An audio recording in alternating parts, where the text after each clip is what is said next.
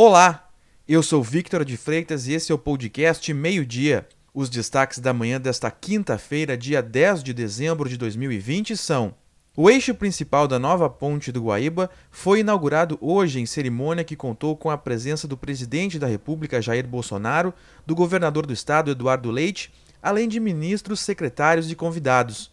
O tráfego na ponte deve ser liberado no sentido Porto Alegre-Eldorado do Sul à tarde, o sentido oposto só no domingo.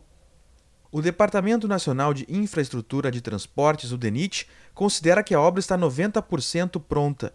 Faltam ainda concluir quatro viadutos de acesso.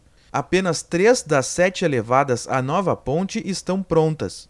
A continuidade dos trabalhos depende da remoção de famílias que vivem na Vila Areia e na Vila Farrapos.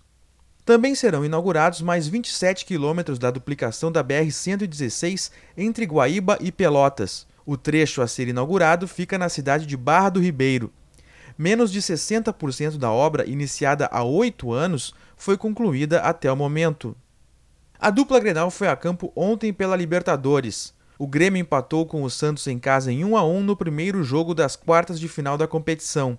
Um pouco mais tarde, o Inter venceu o Boca Juniors na Argentina por 1 a 0 ainda pelo jogo da volta das oitavas de final.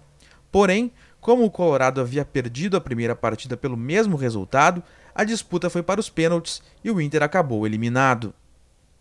A quinta-feira será mais um dia de muito calor no Rio Grande do Sul, máxima de 38 graus nos municípios da região noroeste.